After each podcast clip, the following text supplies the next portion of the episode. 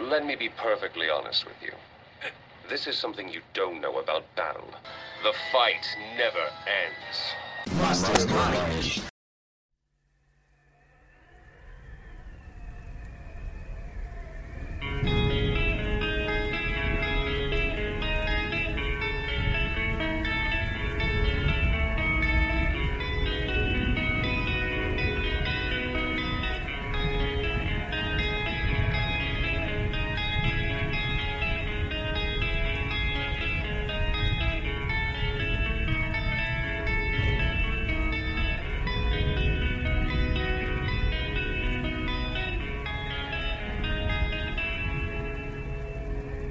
Alguns têm cabeça estreita, com nariz chato e carnudo, olhos saltados que parece que nunca se fecham e a pele deles não é muito definida, áspera e escamosa. Os lados dos pescoços enrugados ou pregados. Eles também ficam calvos muito cedo. Parece só um caso de xenofobia, mas é a descrição do povo peixe do maravilhoso conto A Sombra de Smalf. E aproveitando o tema marítimo, vou recitar um poeminha que eu fiz aqui para vocês rabo de peixe, zóia de lula, teta de sereia. Quem não ouviu Mastermind vai fatalmente contrair seborreia. Esse romance, uh, A Sombra de Smalf, ou A Sombra sobre Smalf, depende da tradução, foi o primeiro romance publicado do HP Lovecraft, o Howard Philip, podcast, é, eu chamei de podcast. O Howard Philip Lovecraft, é esse o nome? Howard Phillips. Foi o primeiro conto publicado dele, 400 cópias publicadas, vendeu 200 e as outras 200 foram queimadas. Eduardo, então, o que, que você acha do, do, dos contos de Smalf? O que, que você acha dessa galera aí que fica tendo relação sexual com bicho peixe? Eu acho massa e não aprovo a relação entre homens e bicho peixes. Mas também tem um filme que é só sobre isso, que é aquele A Forma da Água lá. A Forma da Água é a relação de gente com bicho peixe. Não, não vi. Eu previamente já disse que eu não vejo filme que tem bicho. Eu sou contra furry. Eu, eu, quero, eu quero fazer aqui, levantar um, um, um pedido a todo mundo que ouve, que todo episódio que for falar de furry, a gente trazer o Lucas. a forma da água é furry, né? Verdade. É furry. Eu não sei se peixe peixe é, eu não sei se peixe tá engolobado em furry. Talvez furry seja só de bicho mamífero. Mas para mim é tudo furry, foda-se. Isso aqui que a gente vai falar, gente, deixa só claro para vocês, é um livro furry. Tem 95% de aprovação no Google, dos usuários do Google, mas é um livro furry, então fique esperto com a humanidade. É o melhor do Lovecraft melhor, melhor. Eu também acho o melhor do Lovecraft. Foi o primeiro que eu li. Eu peguei. É, eu, eu, vou falar para vocês que eu peguei esse livro na biblioteca do Seca, na UEL. É, e assim, era para mim estar tá procurando coisa para mim fazer meu TCC. E daí eu deixei de pegar livros do meu TCC porque eu vi esse aí e falei, ah, eu vou ler isso aqui. E fiquei uma semana sem mexer no TCC lendo esse livro. Ótima então, distração. A primeira vez que eu li foi na biblioteca do. A biblioteca central? Não, não foi na central, não. Foi na setorial. Foi na setorial. Fui eu que te falei, acho que tinha lá, não foi? Foi. Foi o primeiro que eu li dele também. Mas o que eu mais gosto é os gatos chutar. Eu gosto dos gatos chutar, mas fico triste porque o gatinho neném morre. Eu não gosto de gatinho neném morrendo, porque eu lembro do meu gatinho neném que morreu. A minha é gato de Utar, é Cor que Caiu do Espaço e daí. Bom. A Cor que Caiu do Espaço tem um filme com o excelentíssimo ator Nicolas Cage. Nicolas Cage. E outros atores secundários lá também. É... E eu vou falar, antes da gente. Não se compara à obra-prima que é o conto. O conto é melhor. Eu vou, antes da gente, da gente entrar aqui nesse assunto da, do, da, do Smalf em si, eu vou falar que tem um filme também. Um filme, se eu não me engano, ele é espanhol. Ele chama Dagon, mas ele é inspirado na Sombra de Smalf. E Dagon é outro conto do Lovecraft, inclusive, que não é a Sombra de Smalf. Mas o filme inspirado na Sombra de Smalf chama Dagon. Dagon, puta do é, A sociedade do. É a sociedade do Dagon no livro? Não é a sociedade do Dagon, é a Irmandade é, Dagon? É igreja de não igreja apocalíptica de Dagon, um negócio assim. Achei o um nome legal. Vou colocar o nome disso aí na minha seita. Nossa, mano, agora, aqui, ó. ó um a ordem sobre... esotérica de Dagon. A ordem esotérica de Dagon. Mas um negócio aqui, ó. Vou falar pra vocês, é, pessoal aí que também vai escutar. É, muitos, muitos mundos e contos que a gente vê hoje de terror são inspirados nos contos de Lovecraft. Tem muita coisa do Lovecraft no mundo que às vezes a pessoa nem imagina que é do Lovecraft ou nem tem essa inspiração. O Stephen King ele se inspira no Lovecraft. Sim, no, no conto O Nevoeiro ele mesmo fala, né? Um dos personagens, né? Pega e fala: Nossa, esses monstros é, se parecem muito com os monstros Lovecraftianos, né? Eu falei: Olha só, o Stephen King fazendo uma menção ao é, Lovecraft, né? Eu achei isso bem, bem legal. No meio do conto isso, isso acontece. É o Nevoeiro? Stephen Nevoeiro. King é zica, jovem. Qualquer dia a gente tem que fazer um do Stephen King. Vamos, claro que a gente vai fazer coisa do Stephen King. Tudo bem que o Guilherme me contou o final do, do, do, do livro do, do ZT, mas tudo bem. Eu não ligo pra spoiler mesmo. Eu já esqueci, para falar bem a verdade, eu já esqueci. O filme do ZT, O Apanhador de Sonhos? É. Eu não te contei o final, eu contei o começo, eu não assisti até o final, porque eu tive medo. Ah, então tudo bem. É, é, vamos falar um pouco sobre a vida do Lovecraft aqui, o Howard Phillips Lovecraft. É, eu quero Ele é deixar, é inclusive, claro aqui, que esse, esse, filme, esse filme, esse podcast aqui são de três pessoas nascidas em agosto, falando de mais um rapaz nascido em agosto, que é o Lovecraft, esse otário. Ele é Lovecraft ele nasceu dia 20 de agosto de 1890 às nove da manhã, para quem quiser fazer uma pastral dele aí. Mas ele é virginiano. Não, sim, não, sim. Não, ele, não, é, ele é leonino. Ele é leonino. Ele é leonino. É... Onde que ele nasceu? Ele. Ah, não lembro. Ué, pra fazer uma pastral dele, tem que saber onde ele nasceu? Caralho. Ai, Guilherme, eu não quero que ninguém faça uma pastral de ninguém nesse podcast, que de verdade não. Eu tô falando desses negócios aí. Mas se eu usar fazer uma pastral de qualquer pessoa nesse podcast, tá demitido. Você é o único que sabe fazer uma astral aqui. O pai dele sofreu um colapso nervoso no quarto de hotel em Chicago e foi levado para o Butler Hospital.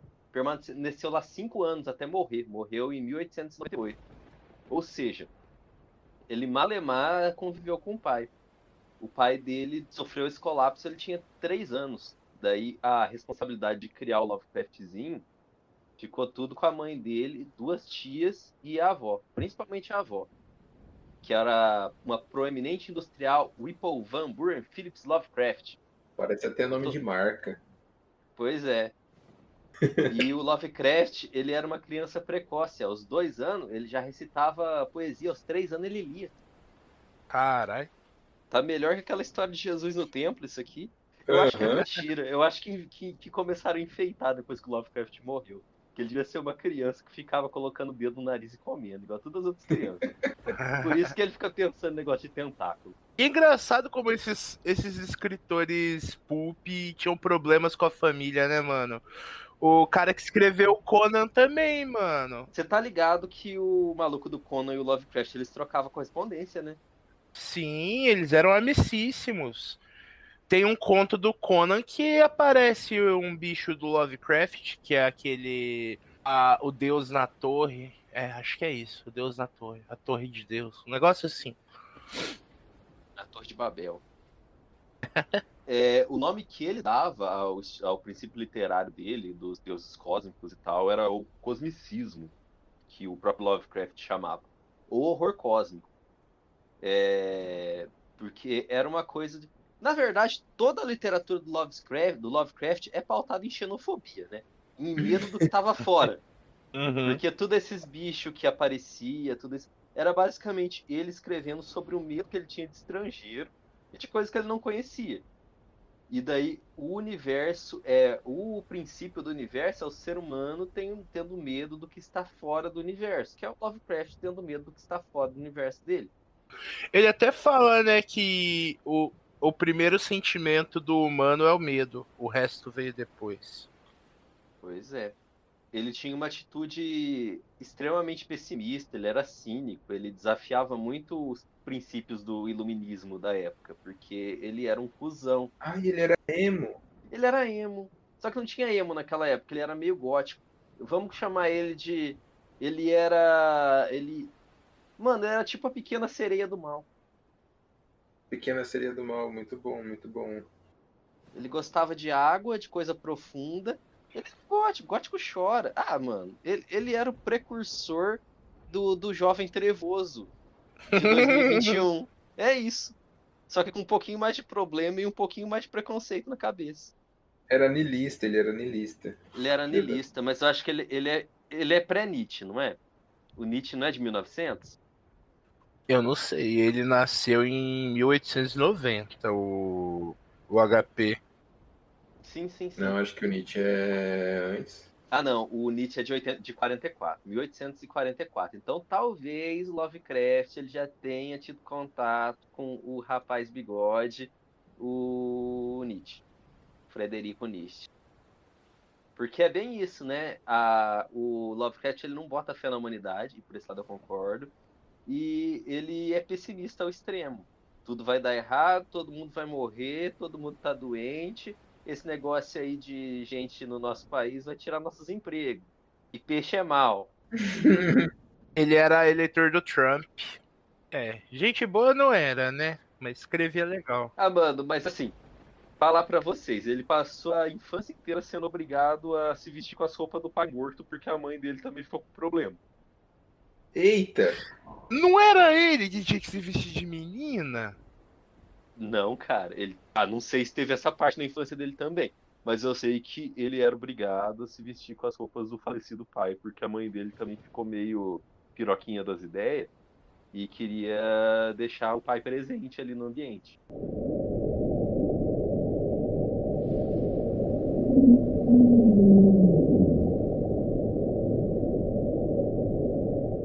O Stephen King ele classificou o Lovecraft como o maior praticante do século XX do conto de, de horror clássico.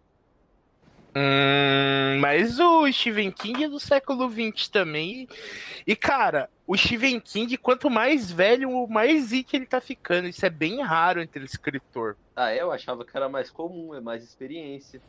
Só que aí é o Stephen King que tá falando que o maior escritor de terror do século XX é o Lovecraft. O Stephen, o Stephen King não é muito de se achar. Ele não vai falar que ele é o fodão. Ele é humildão, eu pensava que ele era mó pá, mas ele é. Ele Ele escreve aqueles microlivros, tipo uns enredinhos. O Stephen King, não o Lovecraft, claro. O Stephen King ele escreve aqueles enredinhos de colocar na internet e as pessoas comprar por um valor pequeno e fazer um livro em cima. Ah, que legal. agora. Eu também não sabia, não. E ele escreve muito e muito rápido, né, mano? O, Love- Sim. o Lovecraft, não, o Stephen King tem muita coisa, muita coisa. E galera, eu recomendo o livro dele, do McKay. Leiam, se possível. Ah, Muito eu, reco- eu recomendo o livro do Stephen King, Joyland e A Hora do Lobisomem. A Hora do Lobisomem é bem curtinha, é gostoso de ler. Leia. Eu vou falar pra vocês que eu nunca li nada inteiro do Stephen King, que a única coisa que eu tentei ler do Stephen King foi o terceiro livro da Torre Negra, quando eu tinha uns 12, 13 anos, não passei da metade, não entendi nada, também não era pra mim naquela idade, e depois não peguei mais nada pra ler. Você começa pelo terceiro, você quer entender o que, Gustavo? Ah, mas eu começo muita coisa pelo meio. Eu comecei Harry Potter pelo meio, eu comecei Cavaleiro do Zodíaco pelo meio. A maior parte das coisas eu começo pelo meio. Eu comecei Jojo's pelo meio. Stephen King eu li do McKay, é, It e alguns contos. O Nevoeiro foi o que eu mais gostei. E eu não consegui terminar aquele o Talismã. O Talismã é horrível. Mas não é Stephen King de verdade. É, É, é co- co-escrito. do Stephen King eu li Joyland, A Hora do, do Coisa lá, O Cemitério, que é o mais pesadão dele. É aquele o rapaz que ganha poderes psíquicos, meu Deus, Na Zona Morta. E eu li um de contos chamado Escuridão Total Sem Estrelas. Eu amo esse livro, eu amo esse título. Não tem um filme? Com esse nome? É. Eu acho que não, mano. Não sei, esse nome não me é estranho, mas de repente você já me falou do É um mesmo. ótimo nome, né? Ah, Escuridão Total Sem Estrelas. Eu amo esse outro emo. Podia ser um álbum do Fresno. livro. Podia. Podia. tem toda a cara de álbum do Fresno.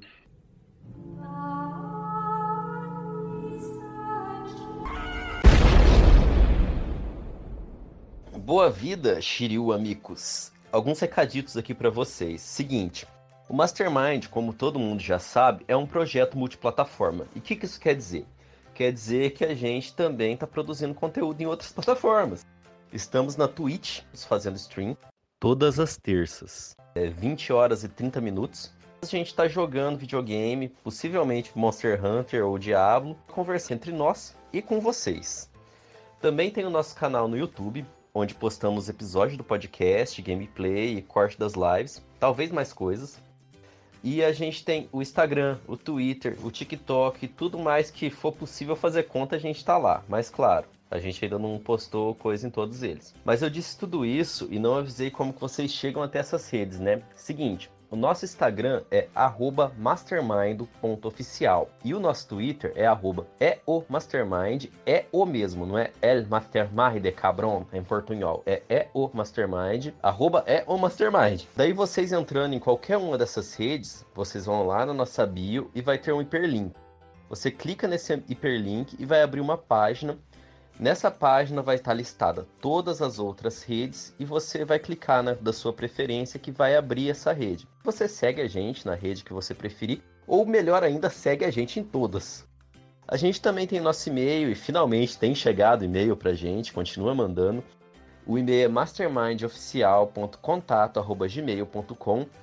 E se você tem uma marca e quer propor uma parceria com a gente, também tem um e-mail que é exclusivamente para isso que é mastermind.oficial.gmail.com. Tem uma última questãozinha também para ser dita, é que o Mastermind está abrindo a possibilidade de apoio agora, pelo Patreon, pelo Pix e pelo Padrim. O nosso Pix é também os dois e-mails que eu já disse, mastermindoficial.contato.gmail.com e mastermind.oficial.gmail.com. Pelo Pix, vocês podem doar qualquer valor. Vocês podem ouvir um episódio e pensar: Ah, essa frase que o Fausto falou merece 25 centavos, vou doar. Ou, olha só essa informação que Guilherme disse, vale 3 real. Eu não sabia, vou doar. Ou ainda, nossa, esse trabalho que o Gustavo teve pra criar um caralho de um recado de três folhas de Word pra gravar por episódio vale pelo menos 5, vou doar. É, o Pix funciona assim, viu?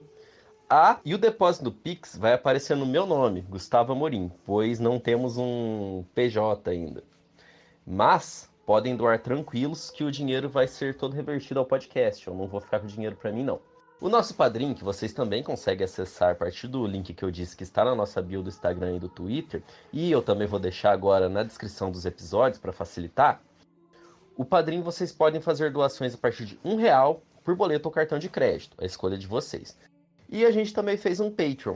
O Patreon é mais para galera que ouve a gente, mas está fora do país. No Patreon a gente disponibilizou uma assinatura mensal no valor de R$ real de dólar, que vale aproximadamente 80 mil real de real em 2021. E só um esclarecimento final a respeito desses donate, que é sobre os benefícios. O Mastermind resolveu não fazer uma distinção entre ouvintes com condições de ajudar a gente e ouvintes sem condições de ajudar a gente. Mas a gente gosta mais dos ouvintes que ajudam. Mas então a gente vai manter todas as produções públicas. A gente não vai é, liberar nada exclusivamente para quem está apoiando, é, se vocês acham que isso é errado e não quiserem apoiar por causa disso, tudo bem também. Mas a gente vai continuar produzindo coisa nova, conforme o nosso tempo permitir. E se a gente conseguir algumas doações para que a gente possa se dedicar mais exclusivamente ao podcast, mais coisas vão sair. A gente está abrindo a possibilidade do donate mais para financiar os conteúdos que já produzimos os que ainda vamos produzir, porque a gente pretende continuar produzindo publicamente, deixar tudo aberto para todo mundo ver mas a gente vai fazer mais. A gente está querendo fazer mais é podcast dentro do selo Mastermind. A gente está fazendo stream agora. A gente está pensando em produzir um quadrinho. E assim, ideia não falta. A gente só tem que ter um jeito de colocar isso para frente e a gente precisa de tempo para isso.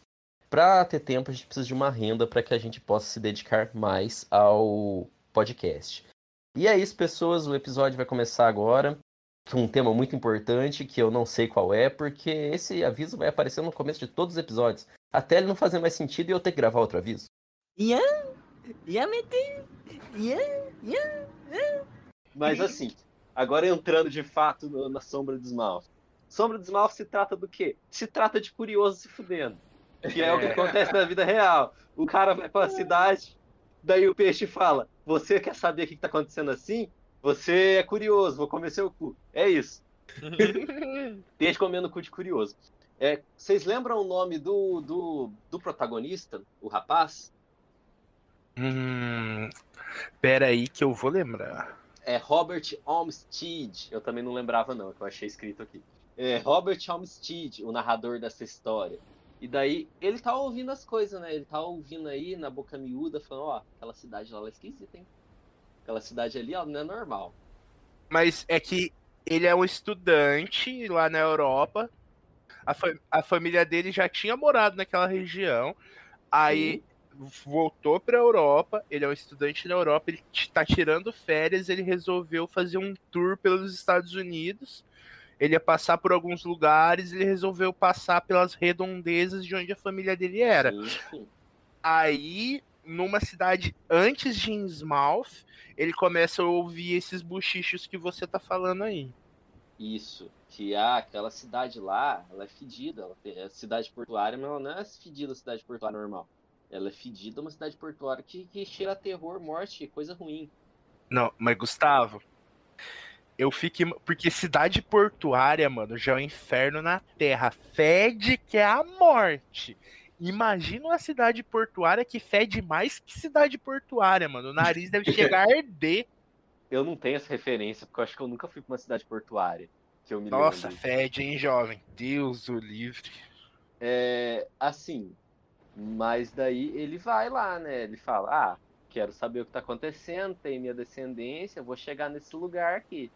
Daí ele pega o ônibusinho dele e vai pra Sim. lá, pra ver o que, que está acontecendo, como é que é. A princípio ele nem acha muito estranho. Vocês vocês acham que ele acha muito estranho? Não me parece que ele acha muito estranho. Ele, ele vai lá, ele, ele o, o cara né, que ele escuta falando e tem essa conversa, é, fala pra ele que ele pode ir pra lá pra ele pegar meio que um atalho pra ele ir pra cidade que ele quer de fato. E que É. daí ele fica curioso que a cidade é mal falada, que tem esse, esse rolê aí sobre as pessoas serem, é, serem é, hostis né, com forasteiros não hostis assim no fato de querer bater, mas eles se- são sisudos, né? Sisudos com, Uhum. com estrangeiros e os caras é quatro. E o maluco fica curioso. E daí ele, pensando em facilitar e ainda saciar uma curiosidade, ele fala: vou pegar o ônibus para essa cidade aí. E ele também fica bem curioso com o artefato arqueológico dessa cidade, que é achado no museu da cidade em que ele estava.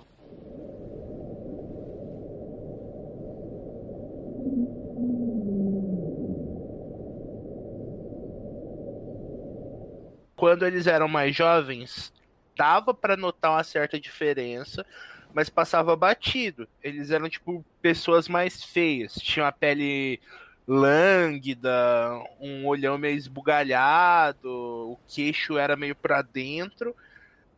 Porém, pareciam humanos. O negócio ficava mais complicado conforme eles iam ficando velhos. E alguns casos também. É mais ou menos até os 30 anos eles eram pessoas feias normais. algumas pessoas, mesmo jovens, já aparentavam né, ser mais, mais feias, digamos assim. Isso, isso, senhores ouvintes, é a descrição do povo de Smalf, a cidade para onde o, o jovem Roberto vai, Roberto Olmsted. É, mas tudo isso se dá quando o explorador marítimo ele volta para a cidade, né? Que tem uma lendazinha sobre o é, É, o, o Capitão Obed. Obed Marsh, Marsh. Isso, March. esse mesmo aí. Sobre eles ter se envolvido com, com, com é, ritos Pagãos. ritos pagãos da bom do território estrangeiro e ter trazido isso pra cá e muito e dentro da lore do do, do, do cosmicismo do Lovecraft muito provavelmente esses ritos eram a Dagon mesmo Tanto que a igreja que eles formam na cidade tempos depois é a Ordem Esotérica de Dagon. E daí ele volta e as descendências dele é tudo meio peixe por quê por quê porque ficou transando com peixe no mar Assim, é o, Robert, ele então. Isso, quando o rapaz está indo para lá, é, 1900 e Guaraná com rolho, né? Antes da antes da Segunda Guerra Mundial. Ele, ele acha um, um velho de uns 90 e tantos anos é, que quer falar com ele e conta essa, essa parada aí. O velho não quer falar com ele, não. Ele que quer falar com o velho. Sim, mas É então o ele Zadok, o Zadok Alien. Alien não, Alien. Ele, embe... ele embebeda o coitado do velho É, pro velho abrir o bico. E o velho já tinha problema com bebida. O, o Roberto Mistel já é um filho da puta também. O Roberto é um filho da puta, eu não gosto dele. Ele O Roberto pegou lá, Mistel. o velho, o velho já, já era meio alcoólatra, ele foi lá, encheu o cu do velho de cachaça pra retirar a informação. Inteligente? Inteligente, porém filho da puta. E eu acho que os homem-peixe mataram o Zadok. Então, não dá pra saber. É, daí que, que o o velho conta que então o, o Obed nas andanças dele, né? é, nas andanças, nas naveganças, né? Pelos mares aí. Ele É. sobre as águas, Guilherme. ele encontrou, ele encontrou esse povo, então, né? Que tinha um ouro, um tipo de ouro diferente, tinha todos esses ornamentos aí, igual a Esse que, tiara lá. dependendo da tradução, inclusive, eles são chamados de os profundos ou os abismais. Não, não, por enquanto eu tô falando do, do povo que ele. da ilha mesmo. Da ilha. qual ele faz o Ah, comércio. Sim, sim, sim. verdade. Aparentemente é uma. Eu não, não, não, entendi muito bem, mas para mim apare- aparenta ser uma ilha africana. Ou daqueles lados ali. Não, não sei, para mim aparenta ser uma ilha africana. Eu acho que eu acho que ele narra um pouco, o Lovecraft mesmo, ele narra um pouco a ilha, uma ilha como uma cultura africana, claramente por racismo. Mas assim, Uhum. é, pelas localizações do livro, eu acho que é mais ali pelo lado da Nova Zelândia. Ah, então, eu não, não, não sei onde que fica o, o Arkansas. Não sei. Então. É... O Arkansas é nos Estados Unidos mesmo. Sim, mas eu tô É. dizendo, não sei se é pro o Oceano Pacífico ou pro Oceano Atlântico. Eu não sei onde fica a localização. Pacífico. Acho que é Pacífico? Pacífico. Então Eu é mais é. pro lado ali da, do, do, do Havaí, talvez. Enfim. Daí é, tem isso daí, o Obed. eh, primeiro ele pega esses artefatos, né? Eles vai e volta, é, vai e volta com esses artefatos. Primeiro ele quer enriquecer, né? Ele não quer é, misturar o sangue, que nem o, o cara fala que a ilha dele já está com o sangue misturado. Ele não tem o sangue misturado, porque ele é um sacerdote, mas a ilha já está com o sangue misturado. E as criaturas vêm e vão das profundezas do mar, e lá elas vivem. Né? Isso na, na ilha que o Obed encontra. Tem duas coisas que eu tenho pra dizer. Uma, a gente tá falando como se o rapaz ele tivesse de fato transado com peixe, mas não são com peixe, são com homens peixe. São como Hum. é peixe sapiens, ou homo peixe. Peixe. Sereia realista. Você que tá aí, jovem punheteiro, que acha que sereia é É. gostosa, tem maior rabão. Sereia, meu amigo, é cabeça de peixe com corpo de gente. Você vai beijar o bichinho fazendo assim, ó. E plum, plum. parece sapo. E não é nem não é nem corpo de gente gostosa, é corpo de gente esquisito. É, Uhum. Tem um episódio do Supernatural, Imagina um sapo andando em duas pernas. é, tem um episódio do Supernatural que o Samuel Winchester, que ele já era acostumado naquela série lá a transar com coisa estranha, ele transa com uma sereia. E a sereia é desse jeito aí, é desse jeito que é a descrição deles no livro também. A outra coisa que eu tenho pra dizer é que a população dessa cidade e quem nasceu da cruza e foi descendente da cruza de Homo sapiens com o Homo sereio, é, eles se sentiam atraídos pelo mar. Uhum. Eles já, eles já pegavam, não, eles não, não, não racionalizavam isso, mas eles já usavam, eles já pegavam umas profissões que eles tinham que ficar perto do mar, o peixeiro, mergulhador, explorador marítimo, pirata, marinheiro, eles ficavam perto do mar. Eles sentiam que eles pertenciam ao mar. Sim. E por que que eles transavam com os homem-peixe, com os abissais? Porque a partir do momento que eles é, pulavam no mar definitivamente, né, quando digamos, a transformação tivesse completa, assim, é, ac- acontecia a cruza, os filhos, né, os descendentes dessa cruza seriam então beneficiados com. Beneficiados não, né? Transformados é, nesse, nesses seres. E com o passar do tempo, eles iam se transformando e chegava um momento que o chamado para o mar, que nem o Gustavo falou, ficava insuportável e eles iam para o mar. A partir do momento que eles iam para o mar, eles poderiam ir e vir, né? Mas eles se tornavam seres imortais. Eles Sim. viviam para sempre. natural, né? É, Por violência ou acidente ou caça ilegal, eles poderiam morrer sim. canudo. De repente eles morriam engasgados um canudo.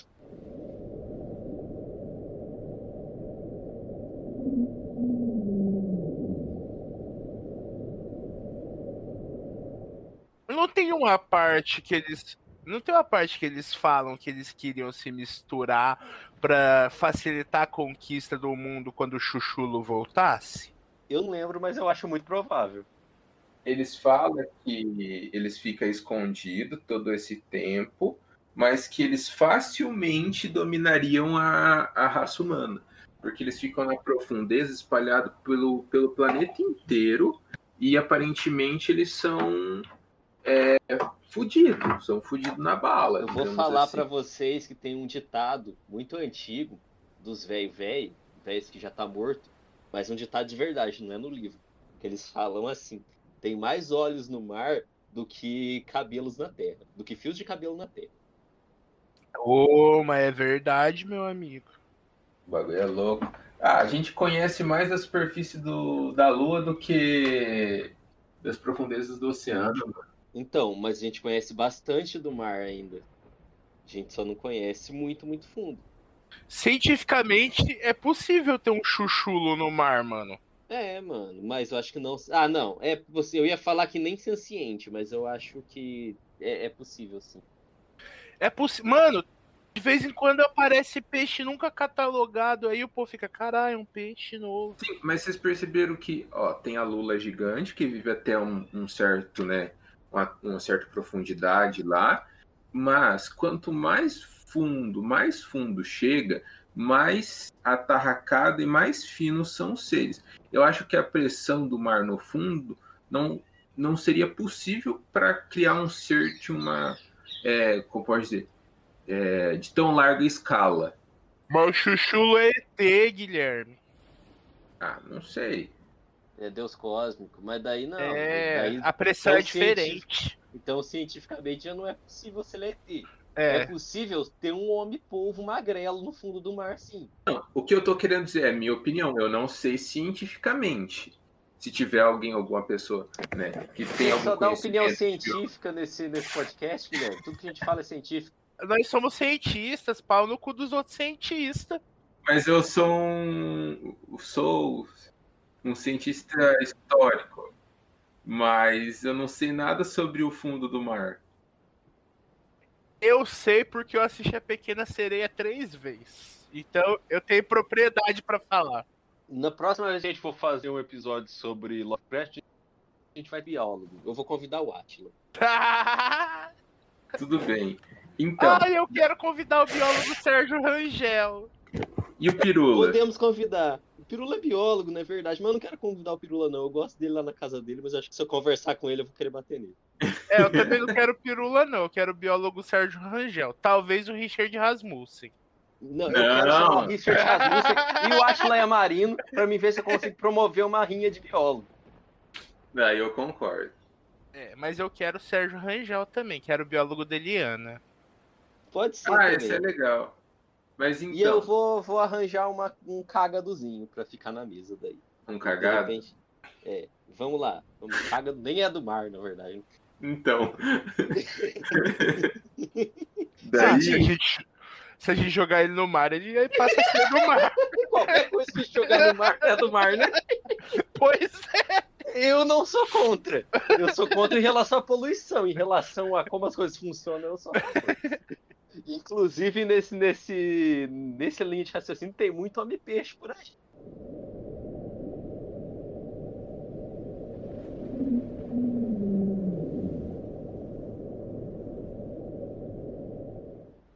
Voltando ao, ao conto o Obed. Ah, ele pega um desses. Os caras, né? Nesse meio do comércio aí, e- esse cara entrega alguns artefatos pro, pro Obed e fala assim, ó, se você quiser conversar com esses bichos, em qualquer lugar que tenha mar por perto, taca uma de- um desses objetos no mar e faz um canto. E tem que ser um canto específico.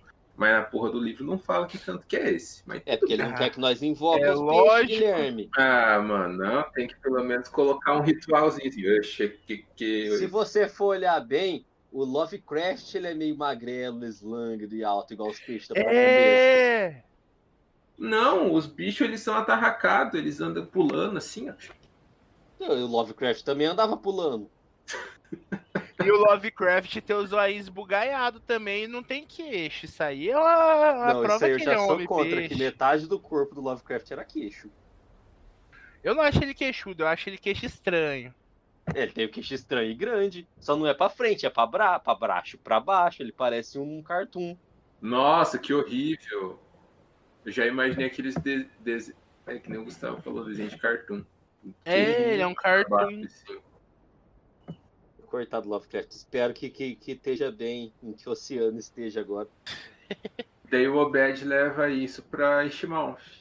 E daí. O que, que acontece depois? Todo mundo conhece, começa a ganhar dinheiro, começa a dar peixe pra caramba.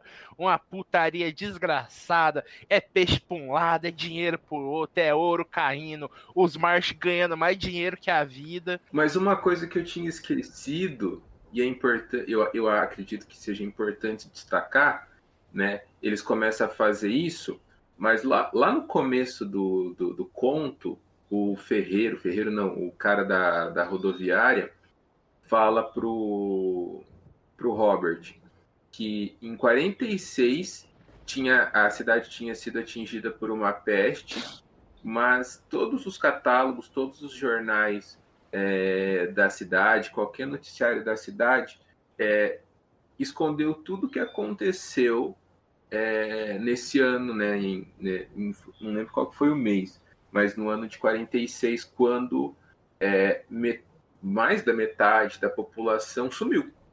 Ah, de uma a duas. Ou teve uma doença de peixe, ou. Não fala no livro, fala no livro o que, que era. O, o que, que foi? Os peixes foram lá comer? Ou foi uma doença de peixe? Lembra, é, lembra que fala que eles, eles começaram então a trocar é, o ouro e tal e tudo mais, mas a princípio eles não, não fizeram a troca de sangue.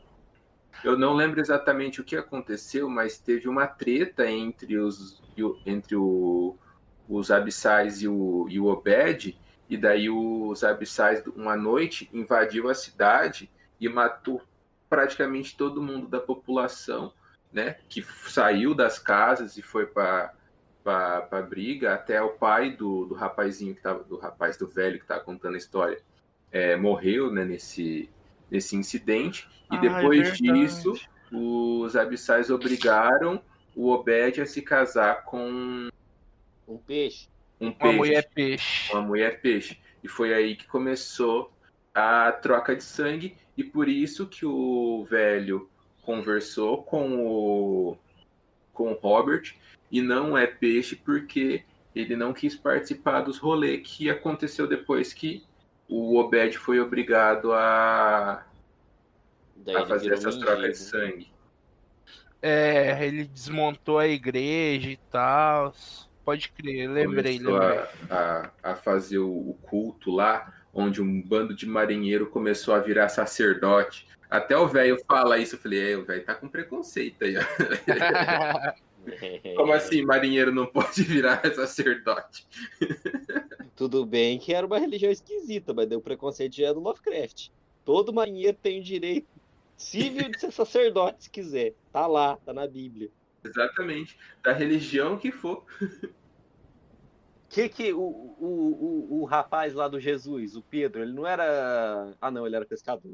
Mesma coisa, Ah, mas- marinheiro, pescador. É, marinheiro e pescador é bem próximo. Vocês, o, o Lovecraft ele era racista até contra essa religião que eu acho que ele era. Porque se ele era racista, eu acho que ele era do cristianismo Católico, também. Pra mim é. tá tudo próximo ali. Também não é pra tanto, né, Gustavo? Mas é parecido sim. O que é racismo e cristianismo? Não, né, cara? Estão andando de mão dada, né? Eu tô falando que esse pensamento de época aí era atrelado a um pensamento conservador, muitas vezes vinculado ao culto do cristianismo. Não tô falando Ah, que um Ah, sim. Porque eu que levantei essa bola aí, eu achei que você tinha concordado. Não, eu concordei, só que tem que ser mais com jeitinho.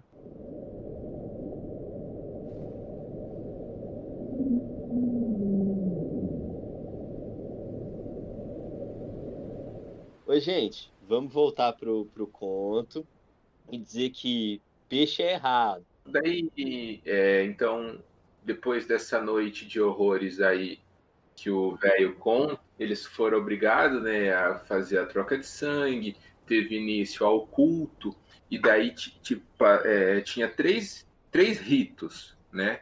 De, tipo de passagem assim.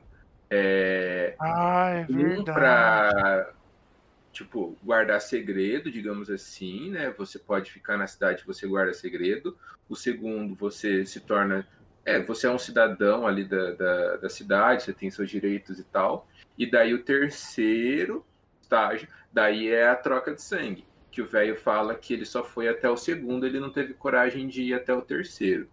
Sorte dele, né, mano? Puta que pariu. E- E ele explicou também que, tipo, quem já era morador não era expulso, mas quem chegou na cidade depois disso e não fizesse o terceiro juramento não podia ficar ali. Não tem um negócio Uhum. desse também? Quem é, estrangeiros são, não são bem-vindos. Exato. Daí tem tudo isso daí, começa essa troca de sangue, tem os, os ritos lá, né? Tem que ser Tudo feito. Isso, o jovem Roberto Omstead, ele, ele descobre embebedando o pobre Zadok Allen que já tinha problema com bebida, Pra descobrir. É claro que ele faz mais um monte de coisa antes que a gente não falou sobre. Ele fica perambulando pela cidade, perguntando as coisas, achando estranho, falando: Nossa, que cheiro esquisito! Nossa, como essa cidade é nevoenta! Nossa, eu estou É. nessa localização aqui, dessa rua com essa outra rua. Olha, um carrapato! Faz um monte de coisa que é irrelevante, mas ele só descobre as coisas mesmo de verdade quando ele embebeda os adoqueados. A cidade é grande, mas tem muito, muitos poucos habitantes. E mas ele fala que dentro das casas fechadas ele escutava mais barulho do que nas casas abertas. Então as casas, digamos assim, abandonadas é, estavam, né? Eu acredito estavam abarrotadas de, de abissais ali, né? Estavam cheios do, do. Não de abissais, mas das pessoas que ainda não tinham se jogado ao mar e não podiam sair na rua, porque senão as pessoas iam falar, ué, que bosta é essa? Porque os locais sabiam isso, né? Assim como o Gustavo falou no começo, o, alguns, algumas pessoas da cidade de Chimalf trabalham nas cidades em volta, assim como algumas pessoas da cidade em volta trabalham em Chimalf, mas são poucas. E por isso não pode, né? As pessoas que já estão praticamente com a transformação completa não pode ficar andando assim é, por todo lado para as pessoas não descobrirem o que está acontecendo. Eles tentavam se esconder ao máximo que dava. Eles só saíam quando eles. O, o chamado para o mar deles se tornava insuportável. Isso. E daí, o que, que rola? O, o ônibus do, do Robert é, para outra cidade ia sair na mes no mesmo dia, às 8 horas da noite. E o cara da rodoviária falou: não passa a noite na cidade. E não, de, qual, de qualquer jeito, não dorme no hotel tal. Agora esqueci o nome do hotel. E daí chega uma hora que o velho fica muito assustado e fala que eles viram os dois conversando e não podia. Quando o Robert volta para a rodoviária de Schmalf e o ônibus né, chega para levar ele para outra cidade, o motorista, que aparentemente está com a transformação quase completa, fala que o ônibus quebrou. Verdade, nessa parte aí é, é um pouco assustador. Tem um bochicho, né? O, o cara do, da rodoviária conversa com o motorista, e daí quando eles voltam, o cara fala: ah, o ônibus quebrou. E daí o, o rapaz é meio que obrigado a passar a noite, A no, noite. no hotel. Isso, naquele hotel que falaram pra ele não ficar. Isso. E daí dá Arabian bosta. Nights. Vamos chamar o hotel de Hotel Arabian Nights. Araganais. Daí dá bosta. Daí que o bagulho começa a ficar louco, né? Porque assim, eu não quero falar o final desse livro, pra falar bem a verdade, porque eu quero que o público leia. E é bem legal É. ler ele sem saber o final. Mas Eu assim, também acho. daí vai começar a, a, se, a se encaminhar pro verdadeiro mistério. Porque você passa o livro inteiro tentando descobrir o que, que está acontecendo, mas o livro, o que, o que faz esse livro ser bom é o plot twist. Sim. Eu, É. eu tendo a não ligar para spoiler. Mas existem alguns casos que, se você souber o que vai acontecer, vai estragar a experiência. Então, o final, eu já adianto que a gente não vai falar. É, e eu, eu acho legal falar também que esse livro, tipo, você tá lendo ele, putz, legal, hein? Putz, legal, hein? Falta, sei lá, umas cinco páginas pra você terminar. O livro, Uhum. ainda, o livro ainda não aconteceu na sua cabeça. Ele acontece depois que você descobre uma informaçãozinha ali que você não É, é sabia a ainda. informação crucial do final, que daí É. você, você volta as duas histórias e fala, ah, aquela coisa. É por isso! Você fica, tá porra, homem peixe do caralho. Porque a gente também vai dando vários indícios desse final durante o livro. É que a gente não deu nenhum, porque são detalhinhos. A gente não falou sobre esses detalhinhos. E nem vamos falar. A gente, a, gente fa- a gente falou sobre um dos detalhes no começo. Sim. que eu acho que é o sim. único detalhe que, que conta no livro. E depois, no Não, final. tem mais começa- detalhe, tem mais detalhe menor durante o livro Tem? Sobre descrição. Ah, verdade, verdade, verdade, verdade, verdade. É descrição, é descrição, é. tinha Esse, deta esse detalhe que a gente deu aí tá na sinopse, Guilherme. Uhum. Aham, Daí, não, conforme o livro vai passando, ele vai te dando uma esquinha, outra esquinha, só que você- não percebe de esquinha em esquinha. Você- nem acha estranho. Você Uhum. só vai lendo É. e fala, mas não acontece nada. Não acontece nada. É 70, é 70 páginas, se eu não me engano. É curtinho, é um continho de 70 páginas. Você 98. lê ali no, no, numas. Quanto? 98 páginas. É, eu li no Kindle. Eu li no Kindle, eu vi por porcentagem, mas eu lembrava de 70 no fim. É uma novela, não, acho Você que não lê e- assim. Rapidinho. É, você lê em duas horas. Você senta e lê o negócio. Sim. Mas É. enfim. Eu Não, li deixa eu só. uma tarde no, na, na, na biblioteca da UEL. Nossa, eu trouxe pra casa pra me ler. Não, é mesmo. Tava lá, tinha acabado de chegar do, da Vicstar, não ia pra casa, não ia fazer nada. Falei, vou ler. Eu fiquei enrolando em casa ainda pra me ler. Mas assim, voltando a- a- ao conto, ele vai te dando um negocinho aqui, outro negocinho ali, e daí você vai chegar no, aí você vai chegar no final e você vai falar: "Nossa, caralho, eu sou burro, tava todo esse monte de coisa aqui na minha cara. Agora eu entendi tudo o que aconteceu." Mas enquanto você está lendo, é difícil de pegar as coisas. Ou pelo menos pro Gustavo É. de 2017 que leu esse livro nos seus 12 aninhos, foi difícil. E esse é um livro que, tipo, você lê bem rápido e tal, mesmo com o problema da verborragia do Lovecraft, que o Lovecraft, ô mano, pra gostar de adjetivo, hein, mano? As, as paredes negras monstruosas e gélidas do palácio, quase inalcançável. Ele gosta muito de. Eu gosto que ele, o Lovecraft ele faz uma coisa que eu acho engraçada, que ele fala aquele monstro abissal enorme, cheio de tentáculos, verde, com olhos vermelhos, indescritível. E depois ele escreve o monstro inteiro. É, é. Mas é interessante que ele usa um monte de adjetivo, só que ele não cria uma imagem. Uhum. Ele, ele só vai falando, é fedida, é feia, é nojenta, não sei o que, não sei o que, mas beleza. É que porque ele deixa aberto pra, pra você pensar numa coisa que te aterroriza na sua cabeça. É- Essa é a sacada do Lovecraft. A gente falou eh, antes, né, semana passada, sobre como a gente vê a ambientação. Eu vejo como um lugar meio é meio laranjado assim, como se o, o, o sol estivesse forte no céu, só que tem bastante névoa e daí fica um negócio, o sol não consegue alcançar o solo direito, mas o céu fica alaranjado e, as, e a- eu vejo uma sensação de, de eu vejo uma cidade laranja, com pouca cor, uma tonalidade pastel. digamos assim. Pra mim é sépia. Pra mim, Smalf é, É. sépia. Eu tô com Então, Gustavo. Sépia, é sépia. É, é a. Sépia. Sépia é aquela que fica meio laranjada as coisas, né? Com sentido de velho, não?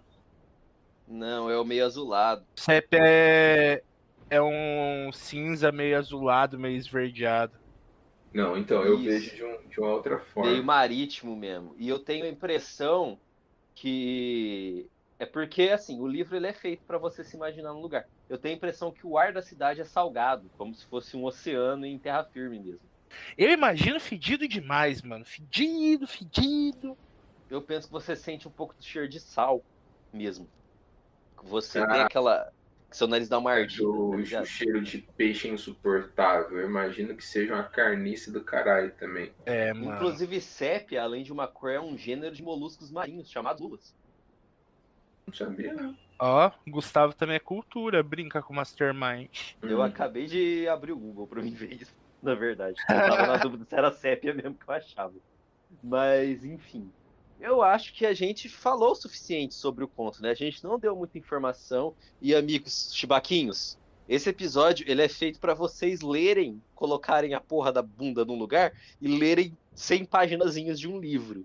A gente só tá recomendando pra vocês porque é muito legal. Mas a gente não vai, não vai entregar o ouro nesse episódio igual a gente faz nos outros, porque Primeiramente, a gente vai construir a história do Lovecraft aqui com os outros contos, até a gente chegar no inenarrável Cthulhu, que é verde, tem tentáculos na barba, o olho dele é mais ou menos vermelho, ele é um pouco musculoso e tem asinho. Até a gente chegar no inenarrável Cthulhu e Inenarrável. falar sobre todo o cosmicismo Lovecraftiano. Eu gosto do Chuchulu Baby. Vocês já viram o Chuchulu Baby? É tão lindinho! Eu desenhei um pra tatuar, Fausto. É muito o lindo o Chuchulu Chuchulu Baby. Baby. Ah, eu queria um de pelúcia. Um negócio que eu acho que o pessoal vai curtir também é assim, depois que ele vai pro hotel, acontece uma perseguição, tá? E daí ele foge da cidade, daí ele conta para as autoridades da cidade vizinha tudo que aconteceu lá e daí rola o plot twist. A perseguição é legal, só que tem muito muito nome de rua, daí fica, ué, mano, porque tudo esse nome de rua? Eu saí da rua Black Street pra rua Yellow Street e passei pra rua Vi- o Green Street. Guilherme, é o mesmo motivo que não fala qual que é o ritual para invocar o peixe. É porque esse livro aí, na verdade, ele é um conto verdadeiro.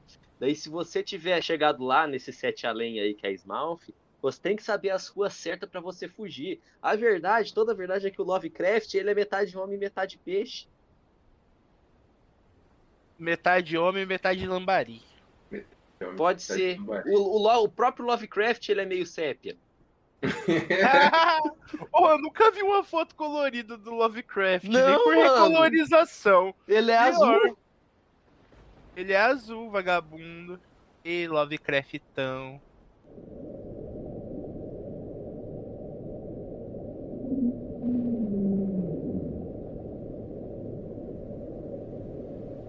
Você, jovem, que deve estar pensando, pô, mas eu vou ler esse negócio, será que eu vou gostar? Gente, é baratinho, é um livro de bolso.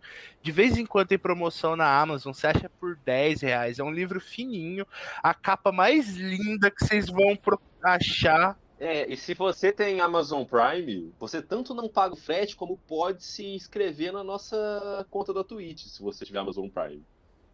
Mas a Isso. informação importante aqui é que você não paga o frete, paga 10 pontos no livro e não paga o frete. É, e que a capa dele é maravilhosa, é linda. E todo mundo que fala de Lovecraft fala: Ah, nas montanhas da loucura, leia nas montanhas da loucura. Eu acho que as Então- montanhas da loucura chatinho. Então, talvez não seja a melhor coisa, porque na- as- Nas Montanhas da Loucura é um livro muito técnico, bem maçante. E, cara, se você é otaku, eu tenho a última dica. Existe um mangá que adapta, acho que, quatro contos do Lovecraft. É desenhado pelo Go Tanabe, uma arte maravilhosa. Se chama O Cão de Caça e Outras Histórias. Da, saiu pela JBC. Tem na Amazon também. Maravilhoso, super indico. Inclusive. JBC, lança o próximo pra gente que o Goltanabe já desenhou mais alguns contos do Lovecraft. E lança esse aí gratuitamente pra gente também aqui. A gente fala bem de vocês. É, tem o episódio do Digimon também, que é inspirado no Lovecraft em si, mas dá pra perceber muita coisa do Smouth, que é do Digimon 2, que é um episódio em que a Kari, ela vai pra uma cidade cinza e tem o Dagomon, que é o Dagon. Pode crer. Pode crer, eu lembro desse episódio. O Digimon 3, eu não terminei de assistir. Eu falo muito de Digimon porque eu assisti muito Digimon. Se você não gostar de Digimon, você foda-se. É, o Digimon Temers, também, o roteirista ele é fã de Lovecraft e ele se inspirou muito em Lovecraft, principalmente no final. O Digimon Tamers tem todo um astral assim, meio Lovecraftiano, que ele é meio tristão. Ele é, ele é tenso. Animes também são cultura, caralho. Ah, animes são literalmente cultura. É uma expressão cultural oriental. Ó, eu acabei de descobrir que tem até cartinha do Yu-Gi-Oh! do Lovecraft. Tem, mano. Eu, quando eu jogava Yu-Gi-Oh!, que eu tive essa fase triste na minha vida, inclusive, Ishiraku Store, minha, nossa loja tem no Shopee e tem no Instagram. Ishiraku Store vende cartinhas de Yu-Gi-Oh! e mangás. Não temos a Sombra de Smalf no momento, mas temos Yu-Gi-Oh! E eu tenho um Homem Lula que parece muito Kichulo numa carta. Ela é forte? Não. Ela é útil? Não. Mas ela é muito bonita. É, enfim, mas tem essa coleção mesmo, que é sobre os deuses cósmicos. Tem, o, tem os Chubinegurá, tem tudo quanto é coisa. Acho mó da hora. O Lovecraft tá em, O Guilherme falou isso no começo do podcast. O Lovecraft ele tá em tudo quanto é lugar da cultura pop. Se você, podcast concorrente, na verdade não existe esse negócio de concorrência em podcast, mas se você, podcast de cultura pop, não fala de Lovecraft, você não está falando de cultura pop. Não está na crista da onda. Aqui, ó. Lovecraft, é, Bloodborne, Dark Souls, Resident Evil, é, Berserk, uma Verdade, porrada mano. de coisa, mano. Berserk é inspirado em Hellraiser. Ah, é Hellraiser, é o contrário. Hellraiser deve ser inspirado em Lovecraft, os. Não, é o nome dos caras? Mano, o, Love, o Lovecraft não transa, Guilherme, pelo amor de Deus. O Lovecraft ele não tem nem pau. É. Ele é um peixe. Quem inseriu, quem inseriu o sexo no Lovecraft foi o Alan Moore. Não, mas o que eu quero dizer, o, aqueles caras lá, os, os cenobitas, os cenobitas, ele, pra mim, aparentam muito, é, tipo, serem seres, se- não seres cósmicos, mas são seres de outra dimensão. Pra mim é muito parecido. Eles são da dimensão da putaria. Ah, mas são eu digo. de outras dimensões. É, o- é, é outra coisa. Eles são seres de outra dimensão, talvez tenha essa inspiração de falar, ó, vamos fazer uns bichos de outro lugar. Mas assim, a história deles, o que eles representam e a aparência deles não tem nada a ver com os bichos Lovecraftianos. Ó, eu sei explicar. O, o mundo Lovecraftiano é a banda Fresno. O mundo do Hellraiser é o MC Ponce.